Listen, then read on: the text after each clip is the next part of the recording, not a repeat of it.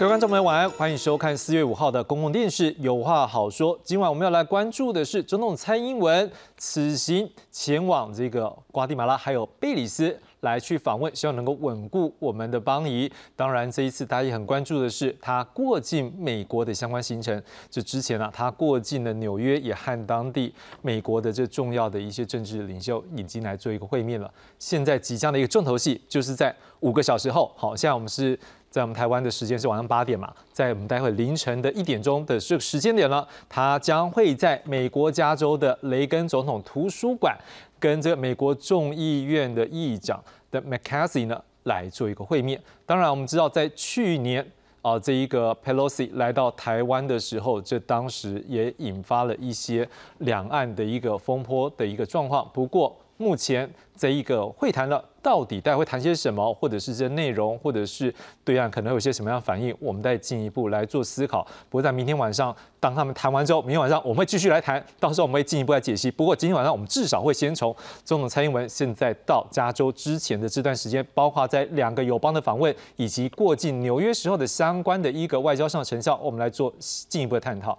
另外呢，前总统马英九这几天也是在中国访问，他希望能够透过交流，能够。促进两岸的和平。他这一次除了祭祖之外呢，实际上他也带了一些这一个他的一个大九学堂的这些学生们也去做一些交流。那这一次交流成效如何呢？是不是可以达到他所期待的一个方向？今晚上我们也要来做深入的探讨。介绍今晚来宾，第一位要介绍的是台湾智库咨询委员董立文董老师，大家好。第一位要介绍的是台大政治系教授左志东左老师，大家好。好，那么今天晚上呢，我们就先从总统蔡英文此行呢，我们做了一个整理报道，我们来看看下面这则报道。今天我们展开民主伙伴共荣之旅，来回应友邦的诚挚邀请。并且深化跟民主伙伴的合作交流。和洪都拉斯断交后，总统蔡英文出访邦交国瓜地马拉和贝里斯。不过，外界还是将焦点摆在蔡英文过境美国的行程。当他抵达纽约时，新任 AIT 主席罗森伯格以及驻美代表肖美琴都上机迎接。Okay, I I check in. Yes, absolutely. Welcome again. See you. 而在乔宴上，罗森伯格以及民主党的纽泽西州州长莫菲都是座上嘉宾。台湾站在世界民主阵线的第一线，台湾人越团结，台湾就会越安全。台湾越安全，世界就越安全。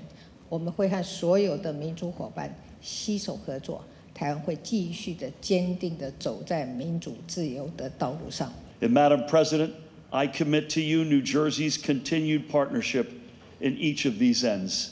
出访首站的瓜地马拉，蔡总统不但受到高规格接待，瓜国总统贾迈代还力挺台湾，并承认台湾主权。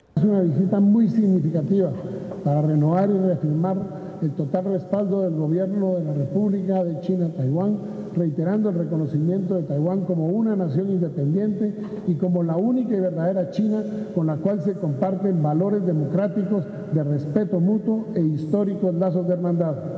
过去，加麦代总统曾经用一段话形容台湾和瓜地马拉的关系。他说：“守护友谊就是不离不弃，同甘共苦。”对于这段话，我深有同感，能在困难中相互伸出援手， 就是真正的朋友。暌违五年，蔡总统再度踏上贝里斯，并在国会发表演说。While we recognize that there are countries that seek to insert a wedge into the, this friendship, we have remained close because of our common values and our shared vision for a more prosperous and peaceful future. We will also continue to work together to demonstrate that democracies help one another and we deliver. 好看完整理报道，我们回到现场，我们也来做一个文字上的一个整理，让大家更了解蔡英文此行，包括他的访问内容以及一些重要的重点。我们先来看的是，在三月三十号到三十一号他过境的美国纽约，这包括才刚上任的 AIT 主席罗森伯格。好。就上机来迎接。好，那包括我们的驻美代表当然也都陪同。好，另外在这一次过境美国纽约的时候呢，也会问纽泽西州的州长 Murphy，希望继续支持我们加强双边的产业合作。另外，众议院的民主党领袖杰弗瑞斯呢，Jeffries 也在这一次的会谈的一个机会有见到面。另外呢，参院跨党派议员苏利文。恩斯特还有凯利呢，也和总统来做一个早餐会。好，在四月一号到二号呢，来到瓜地马拉的一个行程呢，和他们的总统贾迈代签署了台瓜基本合作协定。在三号到四号呢，在贝里斯访问的时候呢，和他们的总理布里先妞来见证外长呢签署技术合作协定。好，在现在这个时间点，他们已经来到了美国洛杉矶，在待会。四个多小时后，已经过了几分钟了。好，他们将要在雷根总统图书馆和麦卡锡还有多位这个跨党派的众议员一起闭门会谈，而且目前预估是结束会晤后，两人将会公开发表谈话。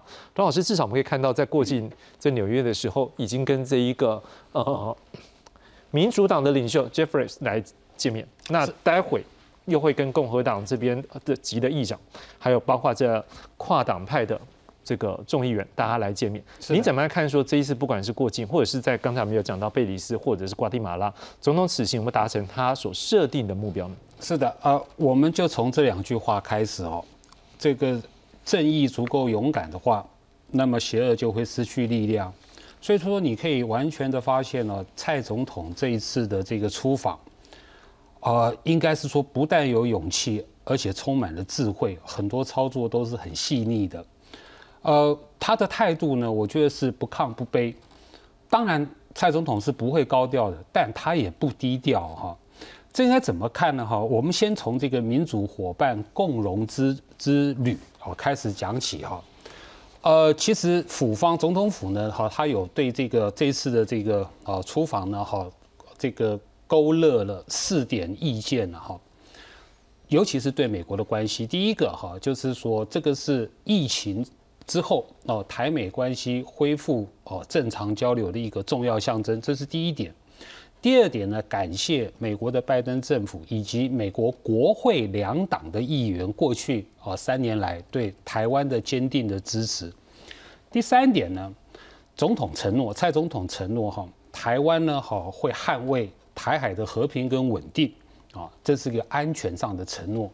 第四点，台湾会捍卫。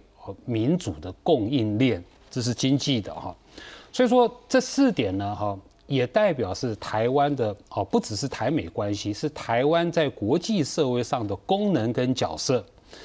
那呃，其实我我们这这两天已经看到国际间已经有很多报道哈，来评价蔡总统的这次哦这个这个访问啊，包括《纽约时报》认为说这个蔡总统呢是历年来走钢索最成功的领导人。美国的 CSIS 呢智库呢有一份报告哈，他们去研究，其实中华民国的总统哈过境过去过境美国呢总共有二十九次，也就是呢在好蔡总统的任内，包括二零一九年的那一次是最重要的突破，五天四夜是停留最长的历任总统在美国停留最长的，上一次。在美国见到最高的层级是美国参议院的这个外交委员会的副主席梅兰德兹嘛，哈，这一次就可想而知的哈，就是说蔡总统在两个地方，美国两个地方的过境时间第二长的是历任总统，然后呢，当然已经跟这个美国的这个啊这个呃国会的应该是执政党少数党的领袖不但有见面。甚至大众所周知，哦，美国国会议长啊，已经公开他自己宣布的，而且他自己采啊发采访通知，这这个这个是呃史无前例的这一种啊这种案例，就是说怎么，就是说台湾我们都知道，呃，我们的总统哈过境美国，美国都要求低调嘛，我们从来没发过采访通知的，结果美国国会议长来帮我们发，超过二十个以上的美国的重量级的议员。啊，包括各个委员会的主席、副主席，他都会来跟蔡总统见面。除此之外，我觉得，呃，我们政府还没公布了哈，就是说我也不知道未来会怎么样的公布，就到了美国会不会跟美国官员见面，或是至少跟美国官员跟哪些官员有通电话，这个过去啊都是我们中华民国总统过境美国的时候呢必备的要素之一嘛哈。所以说你这样整体来看的话，当然是成功的。那里面最让我感动的就是瓜地马拉的这个总统贾迈代哦。各位从电视上已经可以看到了，其实他他的双腿不好，他出来是拿着两只拐杖的哈。其实我还知道一个内幕，就是说呢，哦，这个瓜地马拉的总统呢，好，他不但是我们中华民国台湾真正的朋友，而且他非常的贴心。他其实事先就有表达说，当蔡总统到瓜地马拉的时候呢，哈，这个蔡总统其实有两个行程，一个去参参观那个玛雅。文化嘛，啊，那个园区，他还有另外一个行程是参观当地的一个科技的园区。结果这两个园区，瓜地马拉总统说我要赔，他坐轮椅都要赔。他说他一定要赔，那个是一个多小时的那个车程的那个劳劳劳顿就对了。所以你看到就是说，哦，我们的邦交国对我们好，等于是说真情毕露，大家媒体上都看得到。是。我们的最重要的非邦交国，我们台湾安全最重要的一个角色，美国，嗯哼，对我们礼遇备至。其实我觉得哈，我我过去从来没有看过我们台湾的国际能见度，嗯哼哼，或是说我们的国际空间有这么好过，嗯哼哼。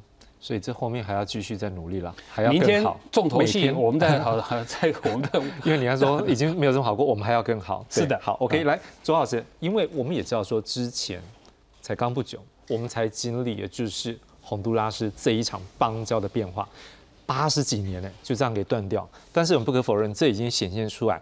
台海两岸的一个政治的关系，以及相关的一个国际的一个变局，已经开始发生了。您怎么看？说总统此行对未来我们的一个国际的外交以及邦交上面的稳固的程度，或者是你有一些建议能够提供做参考？好，谢谢谢谢主持人。这个首先我必须要讲一下，这个呃，中华民国的国际处境是非常的。艰难，这个我们都可以理解。所以，对于总统能够出访，我想作为国人，我们都很开心。不管总统碰到什么样的困难，我想国人都很乐意作为总统的后盾。那当然，因为今天这样子一个节目，我想我们也是希望能够很坦诚的来谈一下我们现在国家所碰到的一个问题跟困难。第一个，总统这次出访了这个瓜地马拉。那么，瓜地马拉总统诚如刚才这个董教授所讲的，对我们非常的友善。嗯哼。呃，但是很可惜的就是说，他即将在六月卸任，而且他不能再竞选连任。那可能观众朋友有些人也听过一个人，就是《金融时报》的席嘉玲女士。那这位女席席嘉玲嗯记者呢，她跟这个蔡政政府跟蔡总统的关系也都非常的密切啊。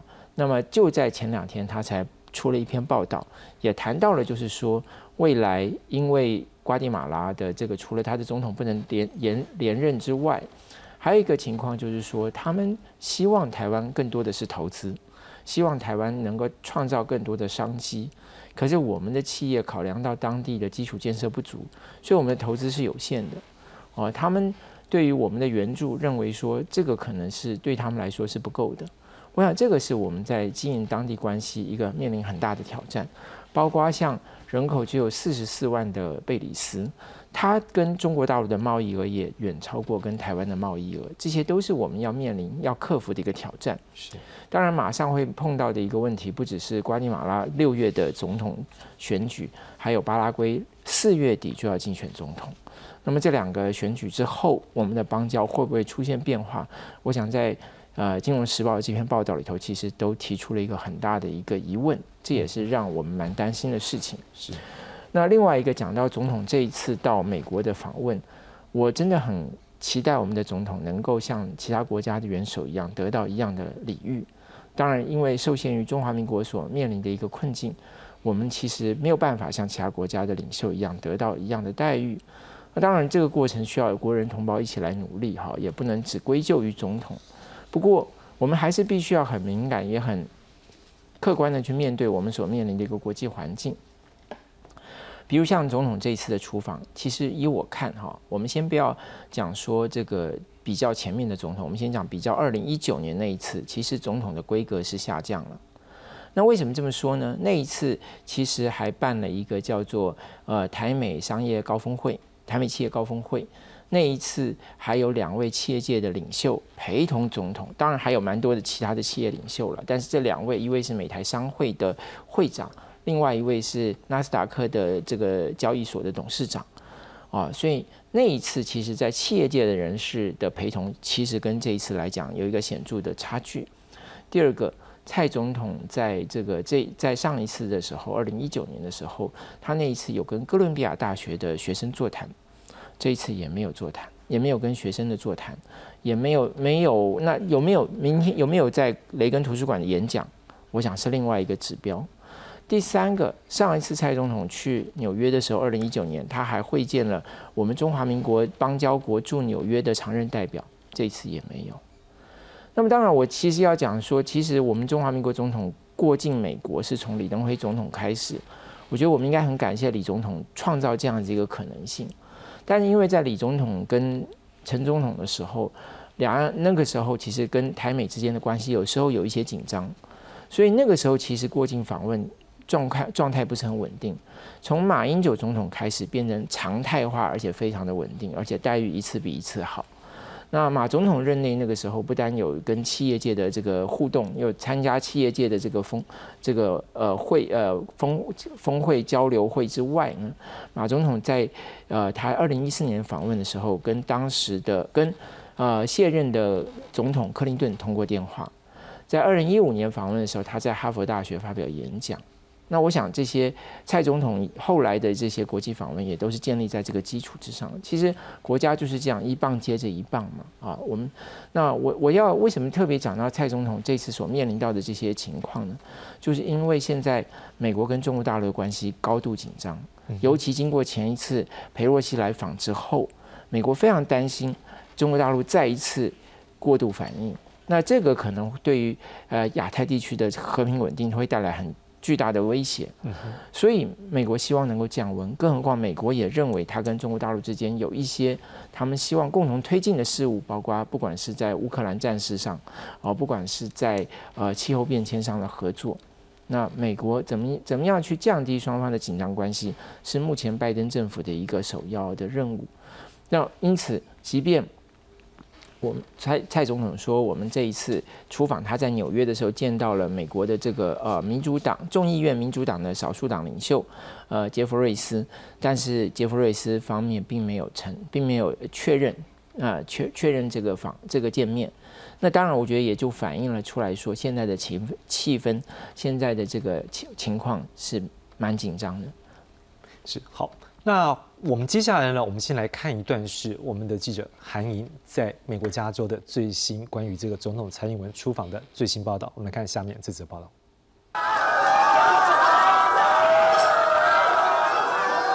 总统蔡英文结束贝里斯行程后，于美西时间四日晚间过境美国洛杉矶，大批侨胞聚集在饭店前挥舞国旗，高喊“总统好”。蔡总统也亲切挥手，并和现场支持者握手致意。台侨欢迎大阵仗，力压对接抗议的中国民众。总统蔡英文在美西时间晚间抵达了洛杉矶，当时呢，饭店外面就有中国侨民来抗议，而明天就要前往雷根图书馆。据说中国民众也已经动员要到雷根图书馆外面来抗议。专机抵达洛杉矶时，驻美代表小美琴与 IT 主席罗森伯格也特别上机迎接。蔡总统也和罗森伯格握手，三人露出灿烂笑容，开心合照。总统蔡英文预计美西时间五日十点，也就是台北时间六日凌晨一点，在洛杉矶雷根总统图书馆与美国众议院议长麦卡锡及跨党派众议员面对面交流。会后，两人也将发表公开谈话，后续也会有跨党派议员记者会。那我们希望透过这一次跟麦卡锡议长哦，以及啊美国跨党派众议员的面对面交流哦，那我们相信啊民主伙伴的友情我会像加州的天气一样炙热，那民主这个自由的光芒也会像加州的阳光一样闪耀。总统府副秘书长张敦涵也指出，蔡总统在过境纽约的期间，在纽约时间三月三十日，和众议院民主党领袖杰弗瑞有进行会晤。三月三十一日离开纽约之前，也与三位美国参议院跨党派参议员进行早餐会面。蔡总统除了感谢美国总统拜登及跨党派参众议员对台湾的支持，也承诺台湾会扮演维护区域和平的伙伴角色，可靠的经贸伙伴。记者韩一鹏、耀祖黄培安、陈博月综合报道。好，在几个小时之后呢，这一个麦卡锡和我们的总统蔡英文的这个会面的一个详细内容，我们就可以大概了解了。不过现在就期待，但是期待的过程的时间点呢，倒是很敏感了。在刚刚晚上七点二十分，国防部发出一个新闻稿，我们来看这新闻稿的内容。来，他是告诉我们说，在今天呢，国军运用联合勤监侦手段，掌握了哎对岸的山东号的航舰编队。各位跟各位讲，这是他们第一艘自己。呃，打造的一个航空母舰，它编号是零零二。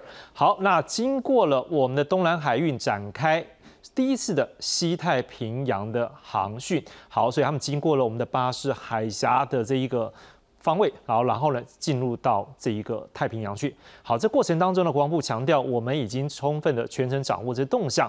好，不过中国防部呢也对这件事情呢来有所谴责啦，他们认为说对岸持续。透过基建来侵扰我们周边的海空域呢，是破坏区域安全以及稳定现状。他认为这不是一个负责任的现代国家应该有的表现。那国防部也强调呢。会在不升高冲突、不引发争端的原则下应处任何的挑战，来保护我们的国家安全。好，邓老师，当然这个也是一个时间比较敏感的一个时间点，不知道有没有相关了。不过终究终究就是它的航舰的一个编队就这样经过。那另外我们也知道，这一次美国就像您刚刚说的了，事实上对于总统来讲，应该也是有相当的去思考这个问题。我们刚刚看到很多外电也都在讲，是说现在可能台美中三方对于总统。蔡英文以及就是要跟这个 McCarthy 见面这件事情，彼此也都是有一些思考或者是一些斟酌，怎么样去降低这样的一个风险等等。好，您怎么样看说，在目前这个阶段到目前为止，美国对于我们台湾、对我们中华民国态度上面是保持什么样的态度，以及他目前在美中这样子一个相对开始比较紧张的关系里面，怎么样来对待我们台湾、中华民国？好的，呃，针对这次蔡总统的出访，还有跟美国国会议长的见面嘛，哈，其实一般的，包括我们台湾内部哈，不同色彩的学者啦，甚至包括哈这个美国的哈不同的智库学者的评估，其实大家都有个共同的看法。就是说，这次的这个紧张程度哈，不会超过去去年八月的那个佩洛西嘛哈来台，我也赞成这个看法，因为，呃，简单的说了哈，中共有他自己的事情要办，今年是中中共的大外交年，然后呢，好好呃，这个呃，法国总统马克宏、欧盟主席好彭德莱恩好，现在就在北京嘛。马英九哈，他现在在上海嘛，哦，所以你这个时候，呃，如果说对台湾有任何太过分的动作的话，其实会破坏中共自己所谓的一盘棋啊，哈，这是一个层面了哈，呃，但是我要强调的是哦，其实哦，中共对台湾的这种拓展哦国际空间的反应呢，其实过去应该这么说吧，过去三四十年来哈，它的基本路数从来没改变过。好，第一个军事恐吓嘛，第二个就是外交打压，包括挖我们的邦交国嘛，然后第三个经济制裁嘛，它换来换去就是这三个手段嘛，哈。那当然我也知道说，可能啊有人会主张啊啊，那那马英九总统时期啦，好外交休兵啦，好那个好那个叫外交冻结，哈，那个故事我们等下有机会再讨论。但基本上我我刚才说的中共对台湾的这三招啊，大家都是应该都有共识。好，我要强调是什么哈？这三招呢，对台湾已经越来越没有效了啊！包括经济制裁啊，蔡总统、民进党政府已经从二零一六年，对不对？上台以后一路被制裁到现在啊！如果你用“制裁”这这两个字的话，我我应该是说被霸凌了啊，被北京霸凌到现在了。这个这个军事恐吓有哪一次少过？对不对？然后呢，因因为这个经济所谓的经济制裁呢，这个工具越来越少嘛，好，该断的早就断嘛，陆生也不来了，台湾的农农渔产品该断的也都断了嘛，哈。到这次我觉得蛮讶异的哈，尤其是对这个洪都拉斯哦，这个邦交国哈，这个对我们哦跟台湾断交嘛，它明显的就是一个哈敲诈勒索外交。我我也是第一次看到，等于是说我们在断交之前呢，就一次把账单摊出来，大大家讲清楚，原来洪都拉斯要借这个机会对我们台湾敲诈勒索嘛。所以断交都断交，我看我们台湾人民的反应还认为断交是应该的，我们不该，台湾不值得这样子被被敲诈，对不对？被勒索，啊，所以说你就可以看到这个边地效应递减了。我要讲的重点是什么？军事，啊，从二零一六年中共就已经定下了这个基调，当台美关系有所发展的时候，北京就惩罚台湾，对不对？除此之外，他还能干什么？所以说我们这个邻居他就霸凌台湾嘛。有效吗？阻止了什么事情？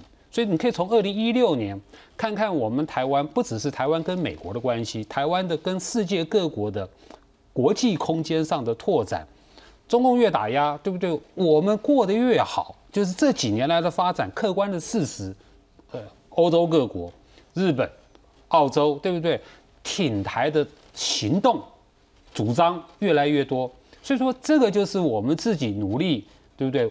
我们自己台湾的命运要靠我们自己决定，所以说呢，没有人有权利能够告诉我们，我们该跟谁交朋友，我们不该跟谁交朋友。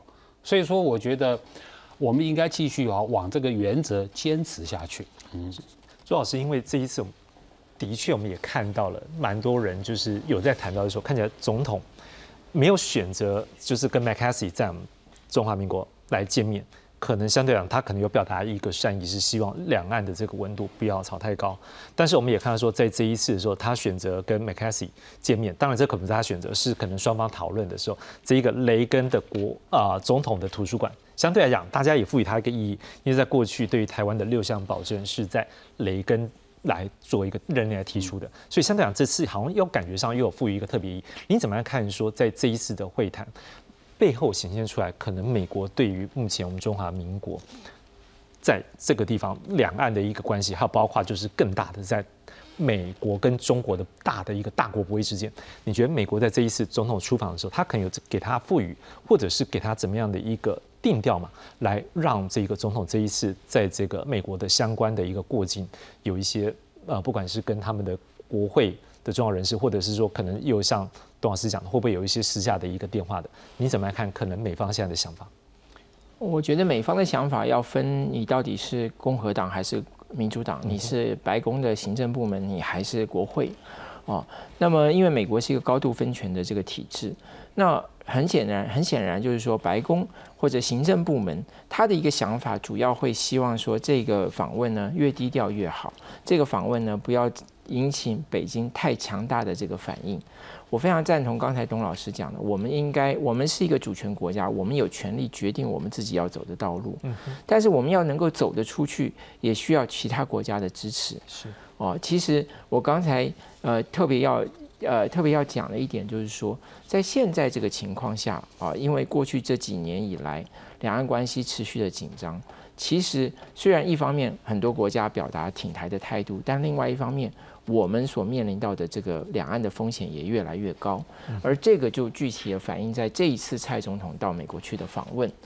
啊，那第一个我刚才讲，就过去其实包括像马总统去，包括蔡总统过去自己也都有过公开的这个演说或者是座谈，但是这一次目前看起来没有。我当然还是希望蔡总统能够在呃雷根图书馆有一个演说，但是目前看起来还没有这个行程还没有确认。那如果说蔡总统完全没有演说，那当然你可以感觉，你可以可以想象美方所承受的压力有多大啊。第二个，当然从国会议员的角度来说，就像刚才董老师也讲到了，这一次麦卡锡他主动发布这个新闻，很显然的他在跟蔡总统的会面里头，他看到一个对他的价值，他希望能够展现他是一个抗中的英雄。我们也很期待看到国会议员对我们的支持。对台湾的支持，可是我们更希望看到的是国会议员拿出具体的行动，不是把跟台湾的呃总统的会面当做是一个呃作秀，没有给我们来具体的一些实质的成果，比如像什么，比如像去年国防授权法，美国国会通过的国防授权法里头有说到，就是说每年有二十亿的这个无偿的援助，还有二十亿的贷款，都是提高台湾的这个军备对于台湾的安全援助。结果到了真正拨款的时候，只有贷款的那部分，没有无偿援助的那个部分。其实我们很希望看到的是什么？国会能够协助。敦促行政部门尽快把台湾美国应已经承诺给台湾，台湾已经购买的武器尽快的送到我们手里头。这些我觉得是非常实质的问题。我们也希望美国跟台湾签双边自由贸易协定。那这些问题也都需要解决。而双边自由贸易协定最主要卡在哪里呢？除了行政部门之外，就是国会。因为共和党一直认为说，你现在没有所谓的快速通关的这个机制，所以呢，我不愿意让你这个通去签署任何的自由贸易协定。因为签署任何自由贸易协定都必须要逐条审查，那当然实际上就是不可能。是，所以说我们很希望就是说，如果总蔡总统跟麦卡锡见面，能够蔡麦卡锡。能够就这些问题有一个实质的答复，有一个实质的承诺，而且是他能够协助台湾，真的让这些案子在国会能够通过，哦，不是他个人的支持而已，他是要动员他的同党的同志来支持，那不而不让蔡总统这一次的访问成为一个烟火式的一次访问。是，周老师的确也是很希望说有更多的美国的在野或者是这一个执政的力量对我们有更多的一个支持。好，接下来下一段呢，我们要继续来关注的是这个总统啊前总统马英九在中国大陆的一个访问的一个部分。我们来看看这一次他的一些行程以及一些相关重要的谈话。我们看下面这则报道。民国一百一十二年三月二十八日。马英九前总统率马英九基金会同仁与同学敬业南京中山联，为期十二天。前总统马英九的访中祭祖行充满浓厚政治味。在民国九十七年跟一百一十年呢，两次当选中华民国总统，八年来秉持年年斗学为善的家训，并努力做到青年。竞争安宁，积极的推动两岸和平发展，地区和睦、亲密、友日的大战略，将让这个八年来，整个台湾跟大陆隔海分治七十年来最和平繁荣的阶段。旅途中，马英九也临时变更行程，和国台办主任宋涛会面。马英九也提到，九二共识是两岸交流的基础。有了九二共识呢，两岸才能搁置经争议啊，共创双赢。很遗憾的是呢，这两年来，两岸因为政治纷扰与疫情的因素呢，两岸人民的敌意上升，让我们非常感到忧心。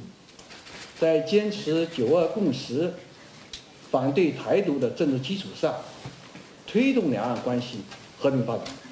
和湖南大学师生座谈之际，马英九也抛出。台湾、大陆同属中华民国。我们国家在呃一九九七年前后修改了宪法，在我们的定义里面呢，这个我们的国家分两个部分，一个叫台湾地区，一个叫大陆地区，都是我们这个中华民国。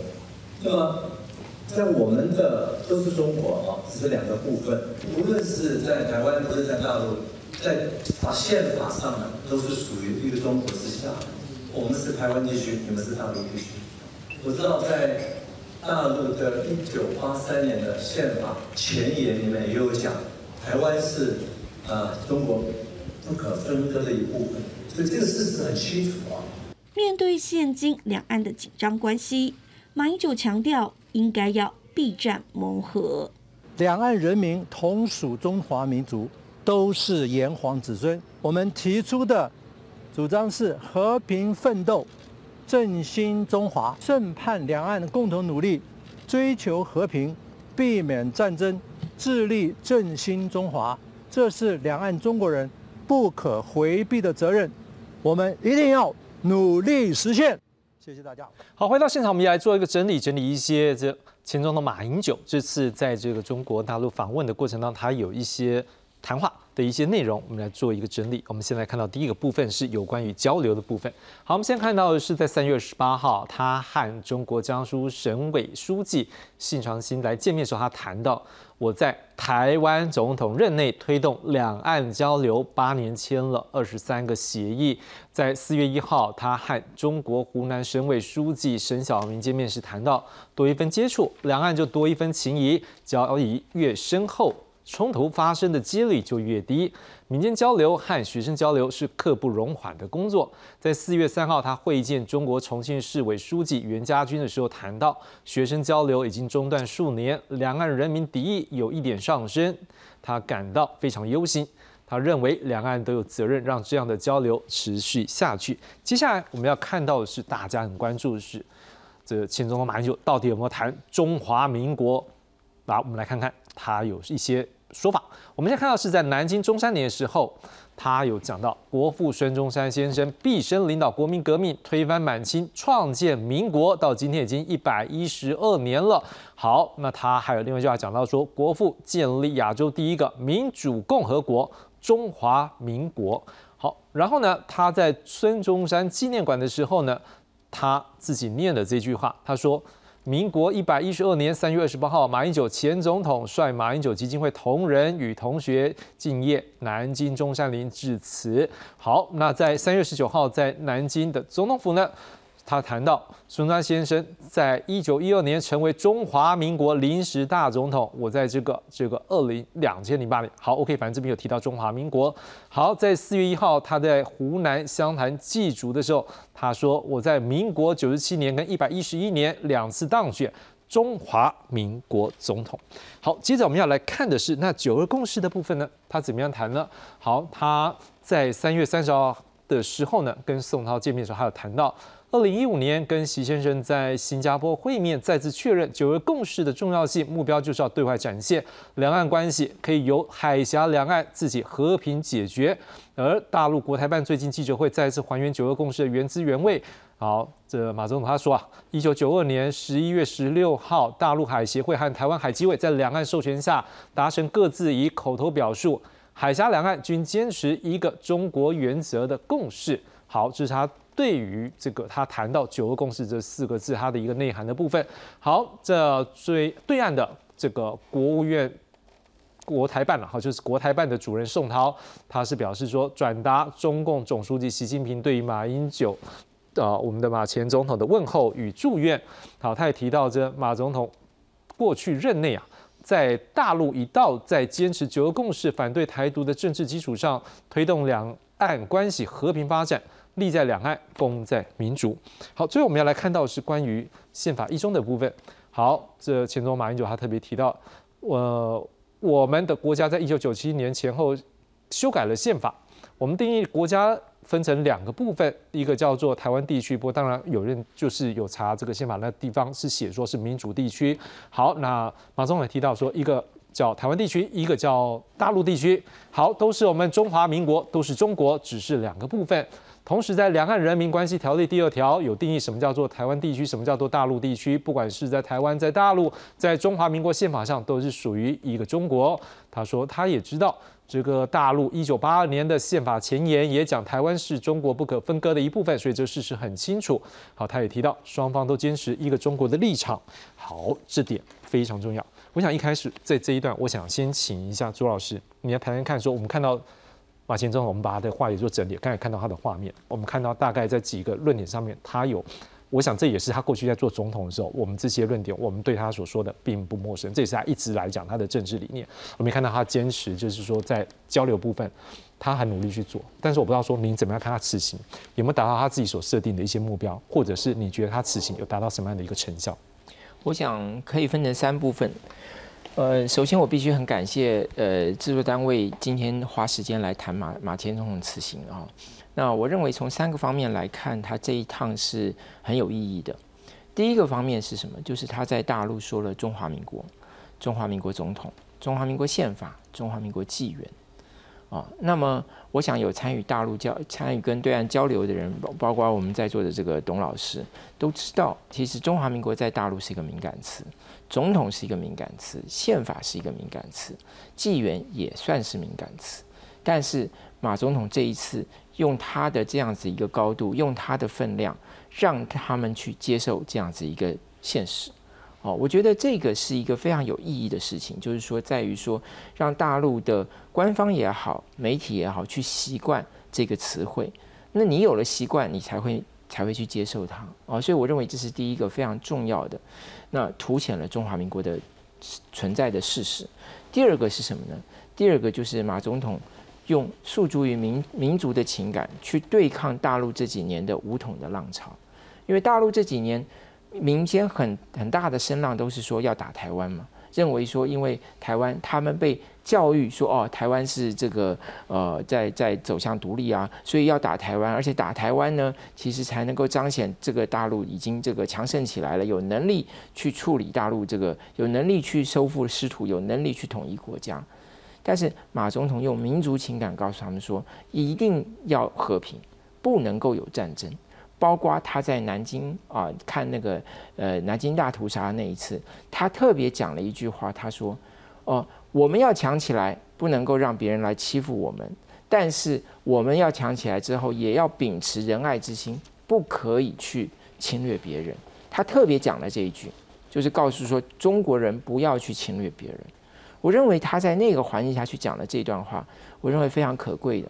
那在大陆的媒体也都播出来，那所以。这个是一个等于是他用他这样一个从在香港出生，然后到台湾来这样子一个特殊的身份，去召唤大陆，去鼓舞大陆那些还对和平有期待的人。否则这几年其实他们是很难发生的。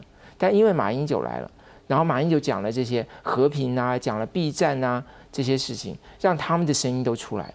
哦，所以我认为这是第二点很重要的。第三点就是。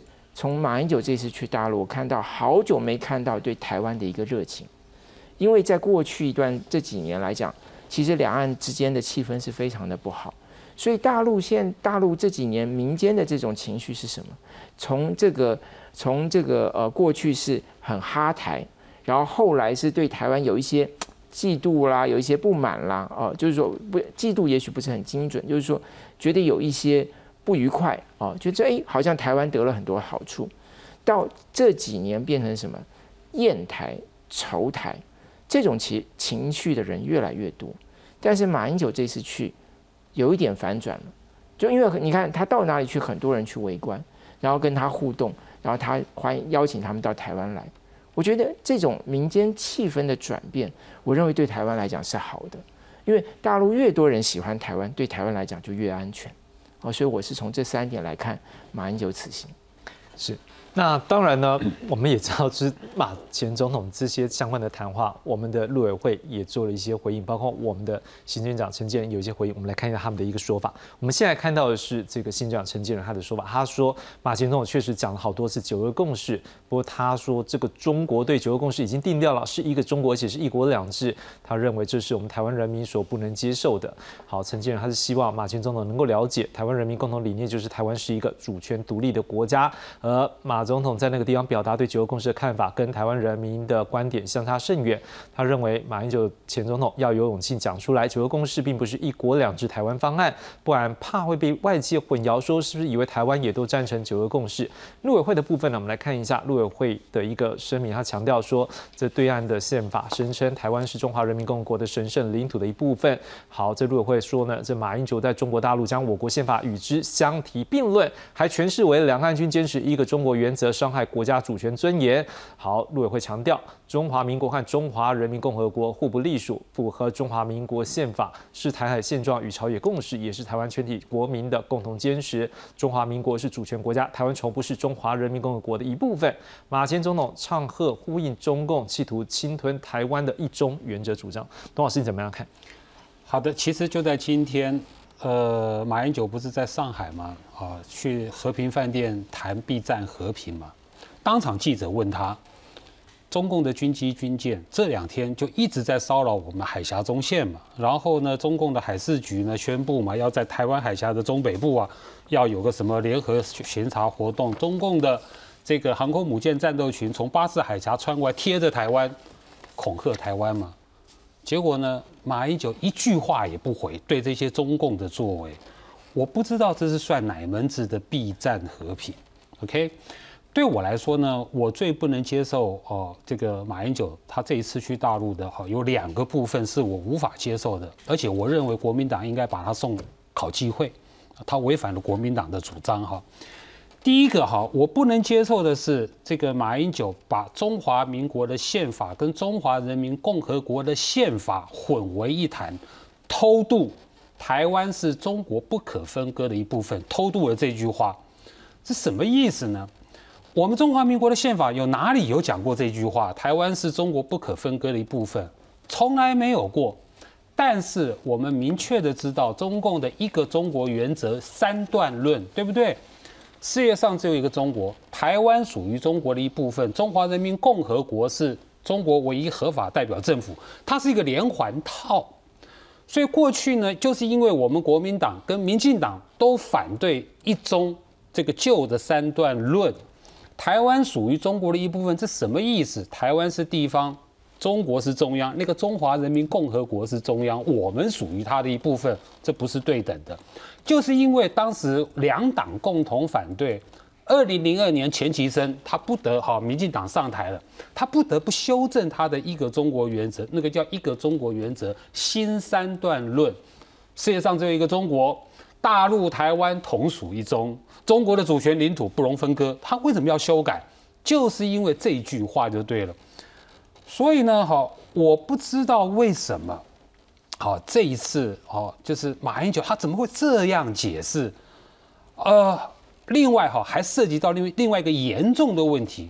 我知道九二共识是什么，国民党的传统的九二共识呢是怎么解释的？第一个一中呃各表，第二个互不承认互不否认，第三个不统不独不武。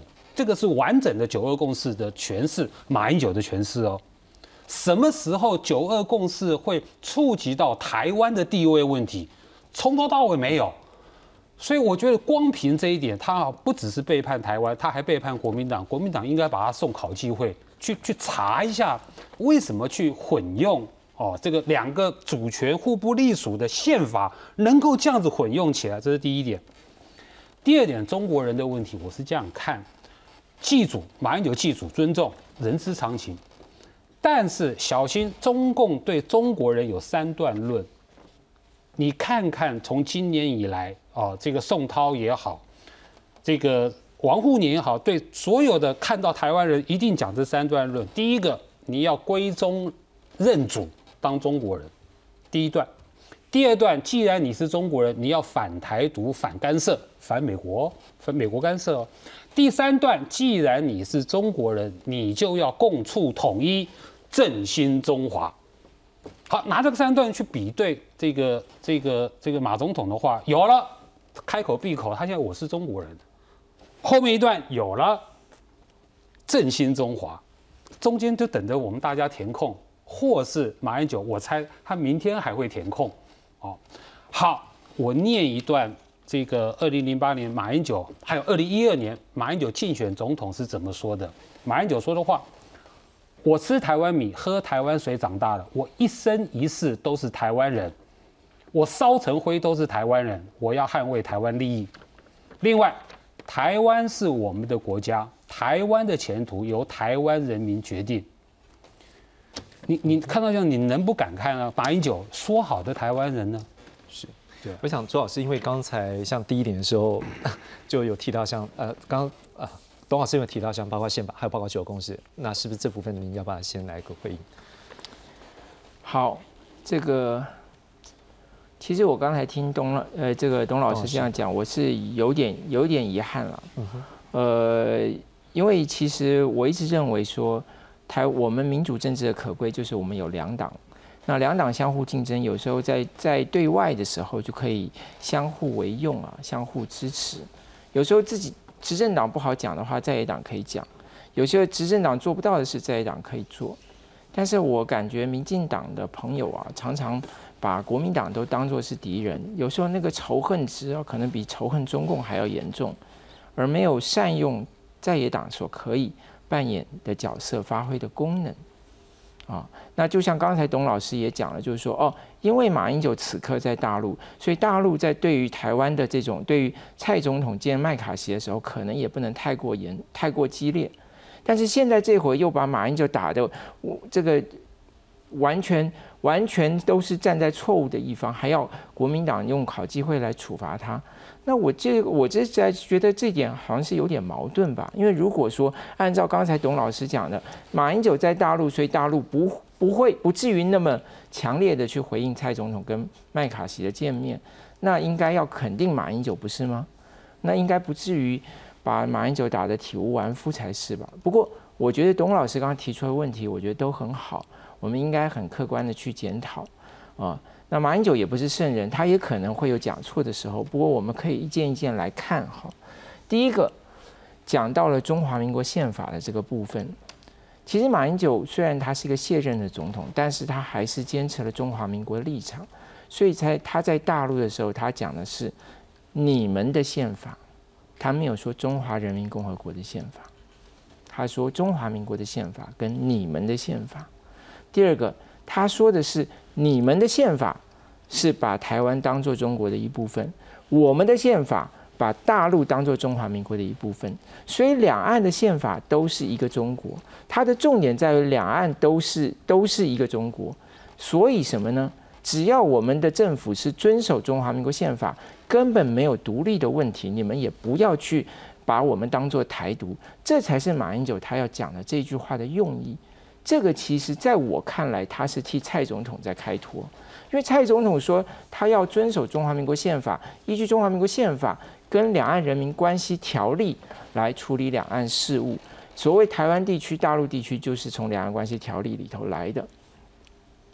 第二个，我想这个董老师刚刚提到了中国人跟台湾人的问题，我其实。觉得你真的不用把中中国中国中国共产党对中国人的定义当做是天条一样啊！我想中国共产党讲了很多事情，如果民进党或者是我们其他的一些朋友总是把中国共产党的定义都当做是天条的话，那台湾就没有空间可言了哦！就好像说中国共产党说九二共识是什么，那你就说哦，九二共识他说是什么？那那所以我们不不能要哦。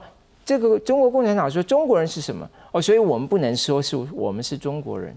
其实中国人当然每一个人有不同的诠释啊，对对不对？在我个人的认为，中国人是早于中国，因为一直到中华民国以前，中国没有任何一个朝代以中国为名嘛。可是我们很长一段时间，我们祖辈、祖父、父祖辈很多人都是称自称为中国人，所以这个两个概念，我觉得是不见得有一个必然的关系。可是我觉得，我觉得董老师刚刚讲这一点，我倒是要很认真的回应。马英九说他烧成灰也是台湾人，那么可不可以有人是台湾人也是中国人呢？那我们其实到今天为止，我们做民调，还是有三成的人认为他自己是台湾人也是中国人。嗯。那我再问另外一个问题：台湾人可不可以是美国人呢？你嫁给台湾，你嫁给美国人，或者你娶了美国人？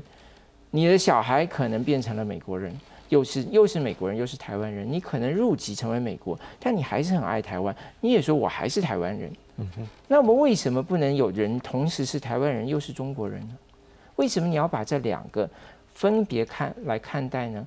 为什么你不能让台湾在台湾的人用他的中国人身份去争取更多大陆人来支持台湾、来爱护台湾、来帮做台湾的朋友呢？